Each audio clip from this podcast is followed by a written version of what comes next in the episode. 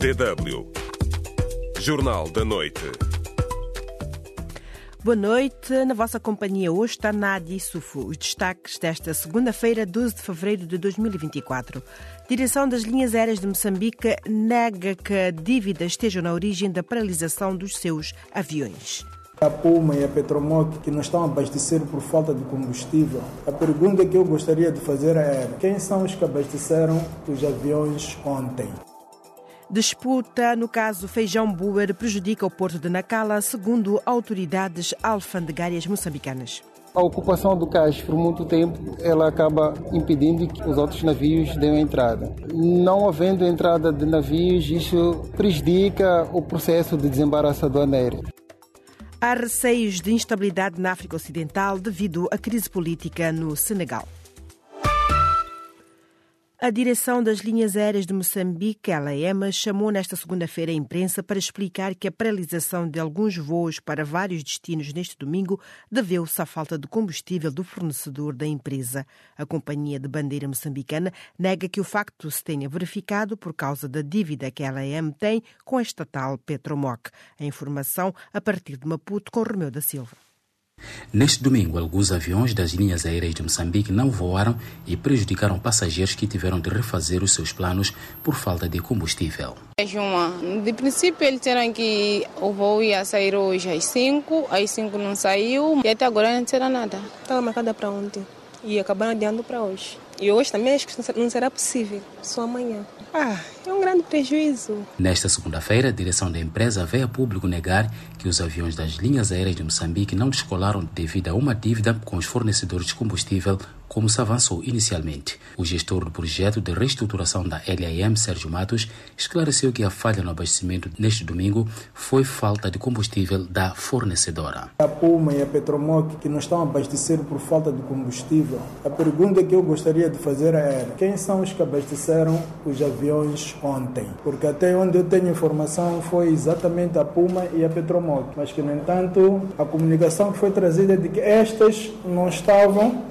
abastecer por falta de pagamento. Sérgio Matos reconheceu, no entanto, a dívida com a estatal Petromoc de 70 milhões de dólares. A Petromoc que está a fazer é o abastecimento do voo de Lisboa. E esse voo de Lisboa, como tem conhecimento, é um voo que iniciamos há pouco tempo. Estamos neste momento na época baixa. Aquilo que devem ser receitas normais não é possível na época entre janeiro, entre janeiro e fevereiro. É por isso que estamos com essa dívida, mas não porque vai subir a dívida, não. O diretor da reestruturação da LAM disse que a saúde financeira da empresa é preocupante e denunciou a existência de um grupo de funcionários da instituição que estaria implicado no desvio de dinheiro. Só em dezembro, disse Matos, houve um déficit de 3,2 milhões de dólares. A LAM vai abrir em breve a rota Malawi, mas já foi descoberto um esquema de desvio de 1,2 milhões de dólares, segundo o responsável do projeto de reestruturação da empresa. Por causa disso, terá sido aberta uma investigação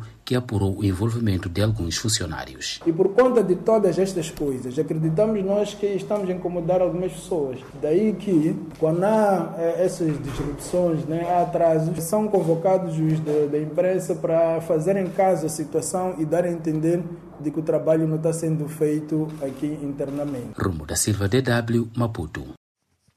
Confia numa empresa que funciona com este grau de dificuldades? Esta é a nossa pergunta do dia, que foi colocada no Facebook como é habitual e as respostas são muitas. Júlio Machava, por exemplo, questiona.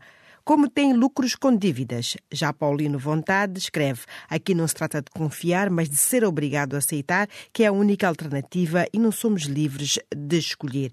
Voltaremos às respostas dos nossos internautas mais para o final desta emissão. Os nossos ouvintes estão também convidados a participar. Pode responder à pergunta do dia no Facebook da DW África. facebook.com barra DW Português. Estamos à espera das suas reações.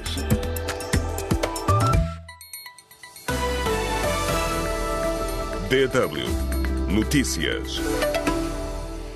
Insurgentes atacaram uma posição do exército moçambicano no distrito de Macomia, província de Cabo Delgado, na madrugada de sábado. Tomaram sim a posição, assaltaram-na, mas não temos mais informações se ainda estão lá ou se já abandonaram, disse Tomás Badaie, administrador de Macomia.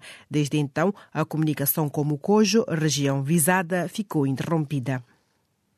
O Estado Islâmico reivindicou a morte de nove militares do exército moçambicano e de um número não determinado de cristãos no ataque a uma aldeia de Macomia, também em Cabo Delgado. Através dos seus canais de propaganda, o grupo afirmou que o ataque teve lugar na segunda-feira, 5 de fevereiro, na povoação de Chai, distrito de Macomia, alvo de outras incursões violentas nas últimas semanas.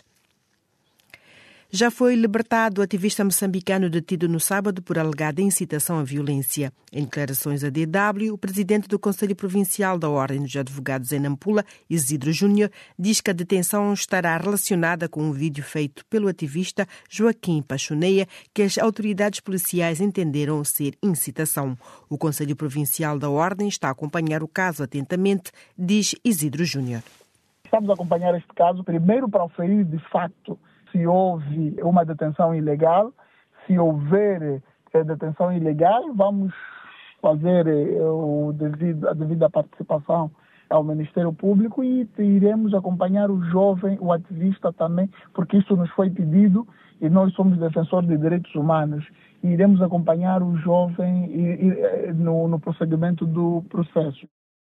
Foi Isidro Júnior, presidente do Conselho Provincial da Ordem dos Advogados em Nampula, em declarações a Guilherme Correia da Silva. Segundo a rede de defensores dos direitos humanos em Nampula, citado pela agência Lusa, o ativista está agora sob termo de identidade e residência.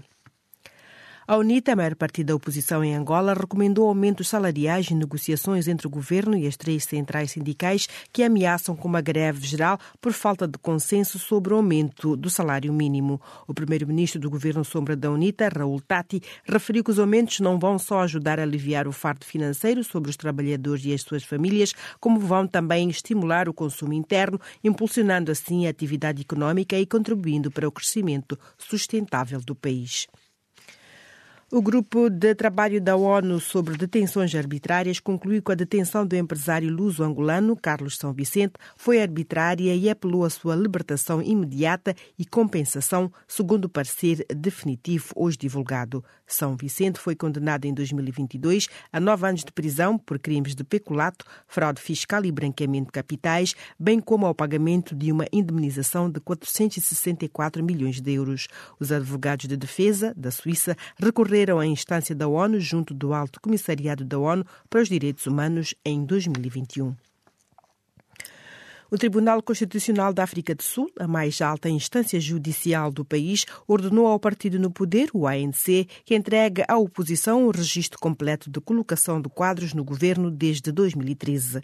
Em comunicado, a Aliança Democrática, maior partido da oposição, salienta que o caso também tem um significado histórico na batalha em curso contra a captura do Estado. Os registros pretendem revelar, de uma vez por todas, que o presidente Cyril Ramaphosa esteve pessoalmente envolvido no projeto de captura de Estado na sua qualidade de presidente do destacamento de quadros, diz o partido.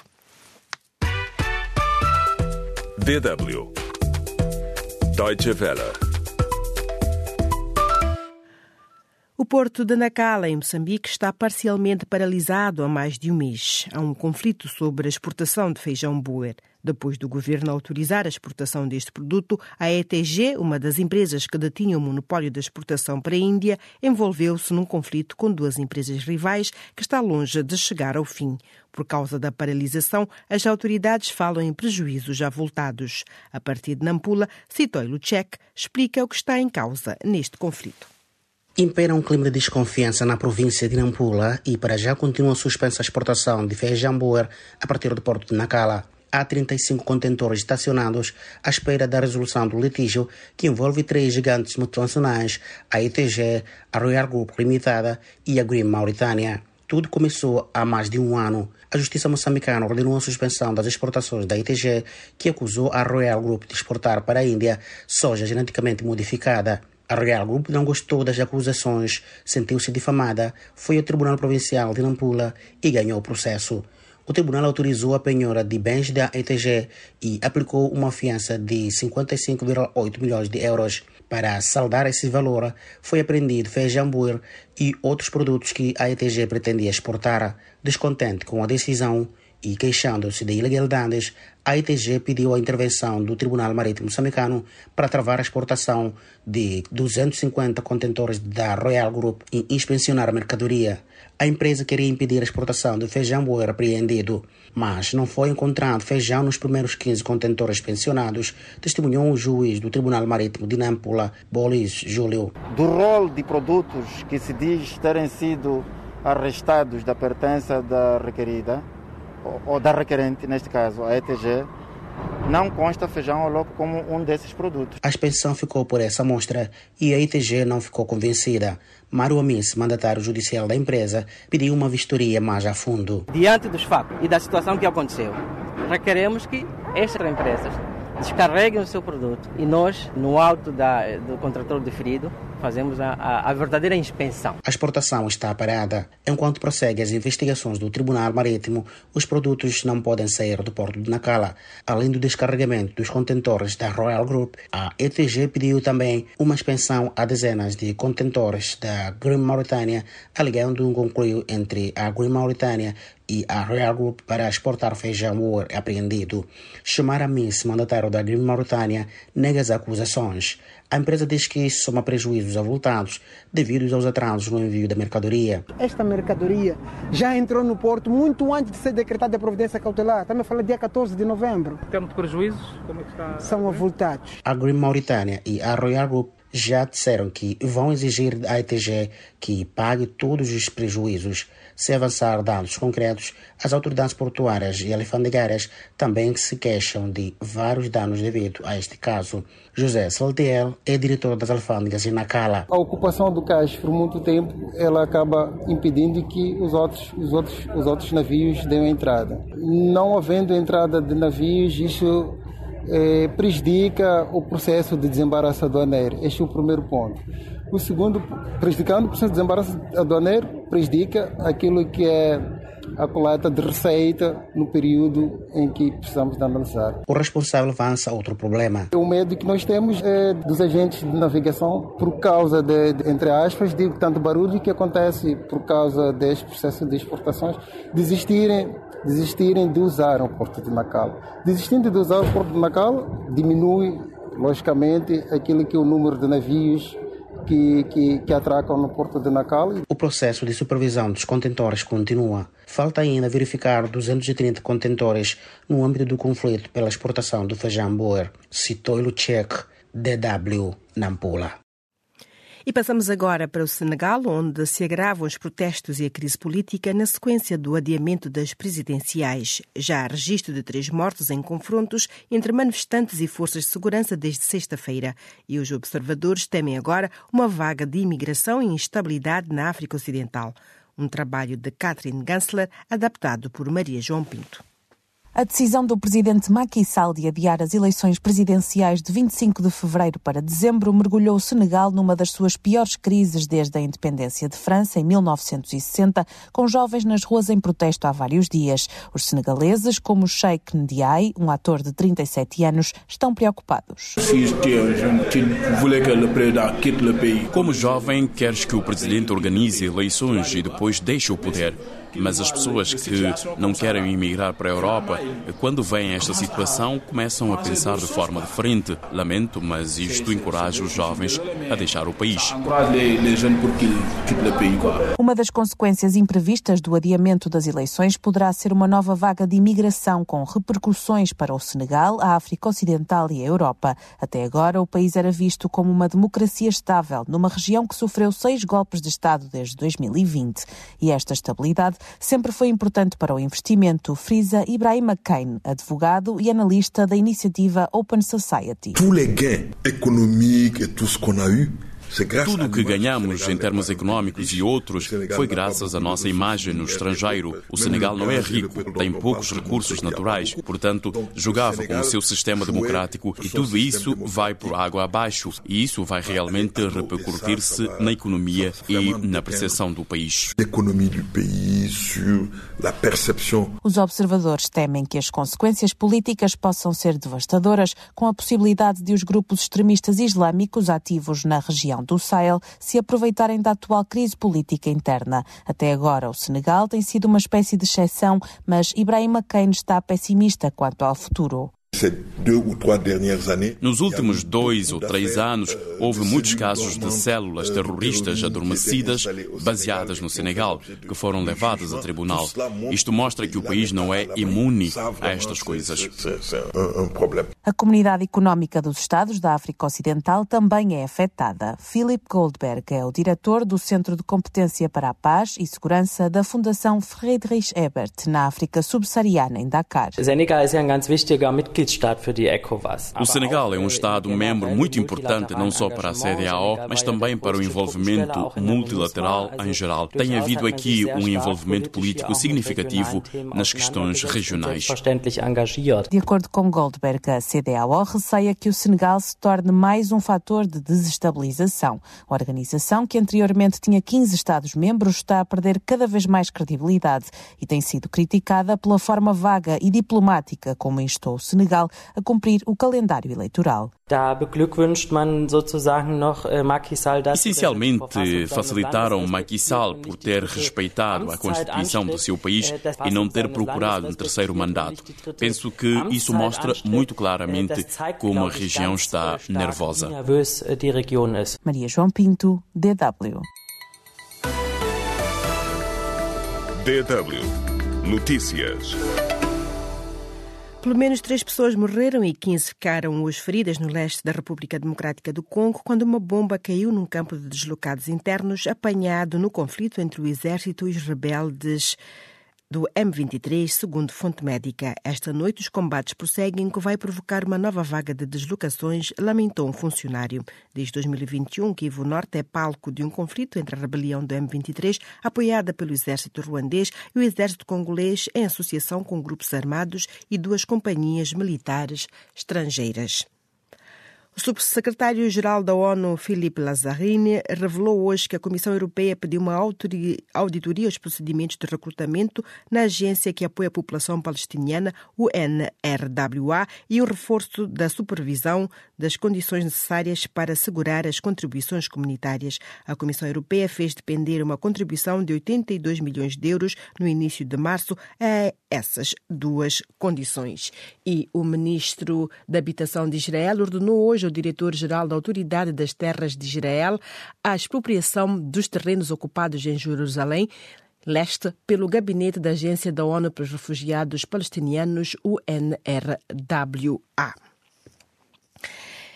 E o Conselho da União Europeia adotou hoje uma decisão para poder vir a usar os lucros de ativos e reservas do Banco Central Russo congelados pelos Estados-membros para pagar uma futura reconstrução da Ucrânia após a guerra. O objetivo é, com esta medida, assegurar uma eventual criação de uma contribuição financeira para o orçamento da União Europeia proveniente desses lucros líquidos para apoiar a Ucrânia e a sua recuperação e reconstrução numa fase posterior, segundo o organismo. Foram as notícias.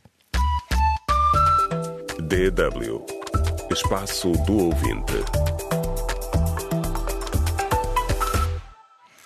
Confia numa empresa que funciona com este grau de dificuldades? Esta foi a pergunta do dia relacionada à crise nas linhas aéreas de Moçambique, que tem os seus aviões paralisados por falta de combustíveis. Tivemos várias respostas. Por exemplo, Nito Prazeroso diz: e, ela é até a terra de emergência por falta de combustível. Ora, uma avaria. Espero que isso não termine em desastre humano.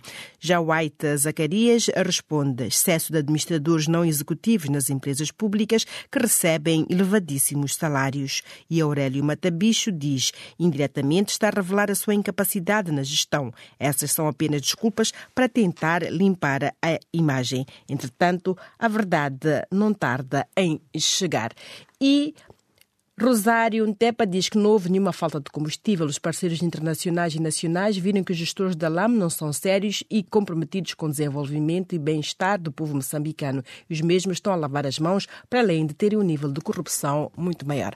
Obrigada a todos pela participação. Ficamos por aqui com a promessa de voltarmos às 5 horas e 30 minutos, tempo universal coordenado. Até lá, tenham uma excelente noite.